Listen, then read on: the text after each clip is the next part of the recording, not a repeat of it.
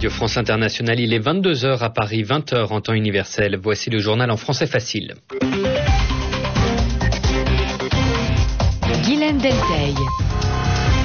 Et c'est en votre compagnie, Mehdi Bedeb, bonsoir. Bonsoir Guilhem, bonsoir à tous. À la une de ce journal, l'élection présidentielle au Gabon, elle aura lieu le 30 août prochain et la commission électorale a retenu 23 candidats.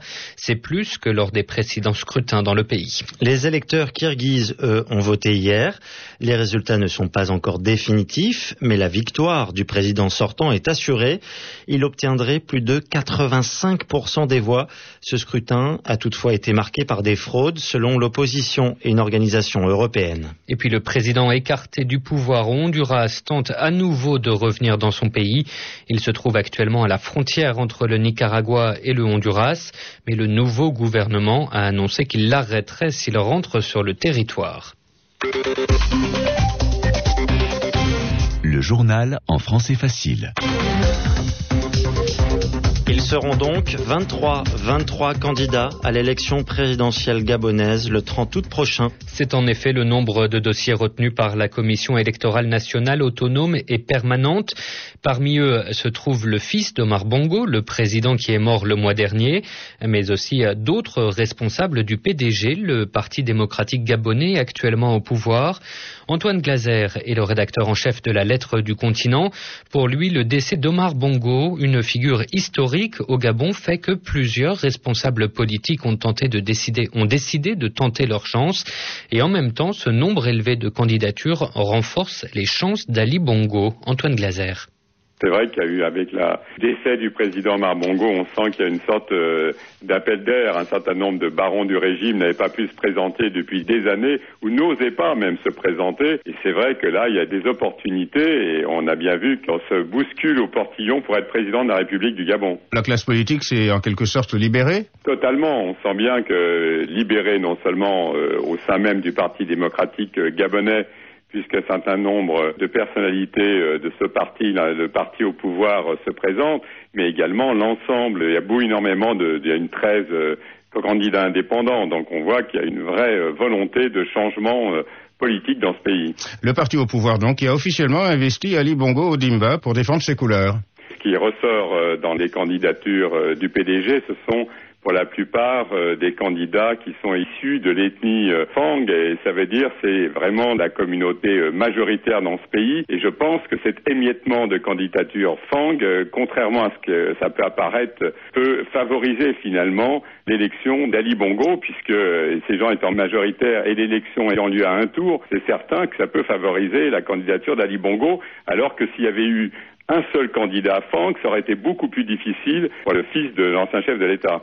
Antoine Glaser, le rédacteur en chef de la lettre du continent, interrogé par Hassan Diop.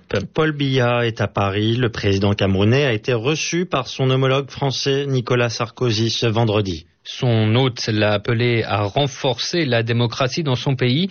Pour l'Élysée, les efforts de ces dernières années doivent être poursuivis. Cela fait 27 ans que Paul Biya est au pouvoir. Il a dû faire face à une vague de mécontentement, de contestation en raison de la hausse du coût de la vie. Et l'an dernier, un amendement constitutionnel l'autorisant à se présenter pour un nouveau mandat en 2011 avait provoqué de violentes manifestations. En Somalie, au moins 17 personnes ont été tués dans de nouveaux combats.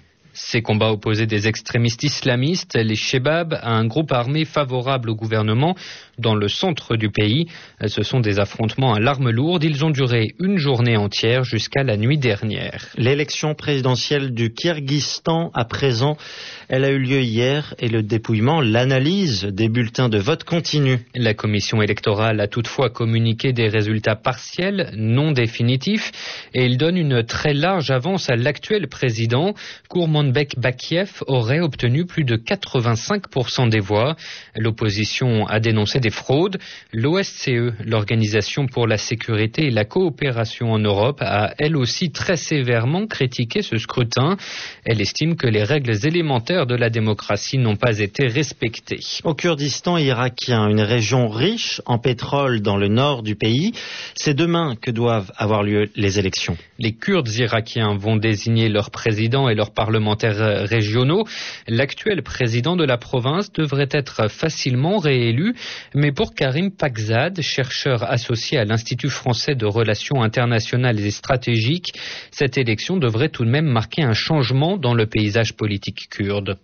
Il n'y a aucun doute en ce qui concerne la reconduction de Massoud Barzani en tant que président euh, de l'entité kurde, parce qu'il n'a pas vraiment un rival sérieux. Mais en ce qui concerne la composition du Parlement, jusqu'à aujourd'hui, il y avait eu le pouvoir partagé entre deux grands partis kurdes, le Parti démocratique de Kurdistan de Massoud Barzani et l'Union patriotique de Kurdistan de président Jalal Talabani. Mais depuis quelque temps, une troisième force est apparue sur la scène politique kurde dirigé par un ancien dirigeant historique de l'Union patriotique qui s'appelle Nouchilavan Mustafa, qui a présenté une liste réformatrice qui dénonce la corruption, qui dénonce l'inefficacité du gouvernement régional de Kurdistan.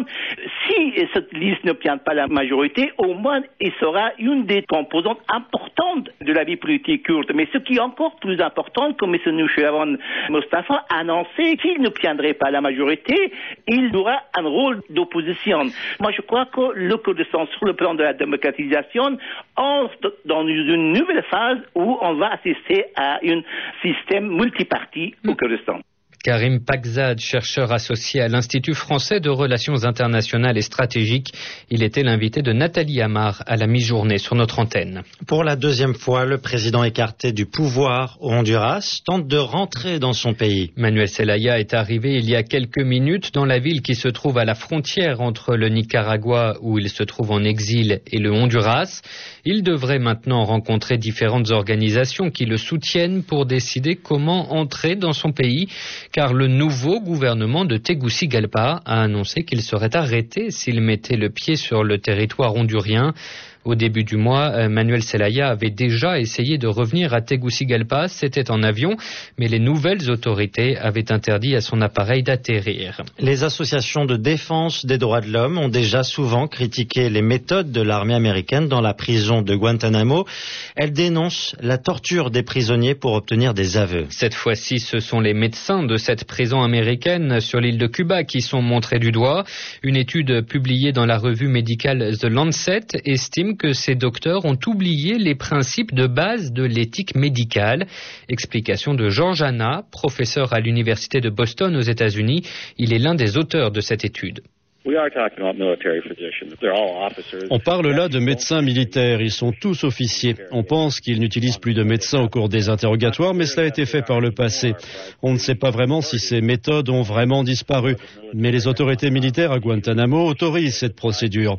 Le fait que des médecins assistent et conseillent lors des interrogatoires nous pensons qu'il faut interdire cette pratique, comme ça, ils ne seront pas tentés d'y avoir recours.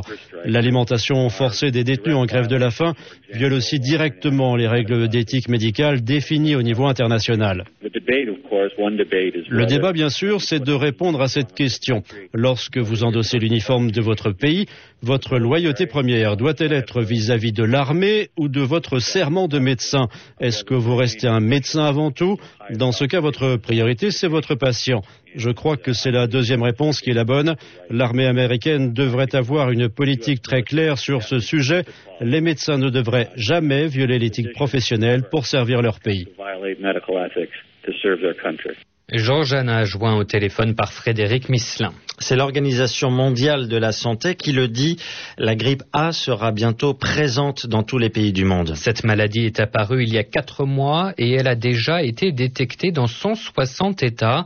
Mais selon l'organisation, les vaccins devraient être prêts début septembre. Chaque été, le sud de l'Europe doit faire face à d'importants incendies et cette année n'est pas une exception. L'Espagne, l'Italie et la France sont particulièrement touchés. Des dizaines de milliers d'hectares de végétation ont été brûlés et les pompiers luttent toujours pour éteindre ces feux de forêt qui ont fait huit morts. Il ne reste plus que deux étapes avant la fin du Tour de France 2009. Aujourd'hui, les coureurs ont parcouru 178 km entre Bourgoin-Jallieu et Aubenas. Et pour la cinquième fois depuis le départ de cette course, c'est le Britannique Mark Cavendish qui a été le plus rapide. Il s'est imposé au sprint. Au classement général, l'Espagnol Alberto Contador est toujours en tête. Radio France Internationale, il est 22h10 à Paris.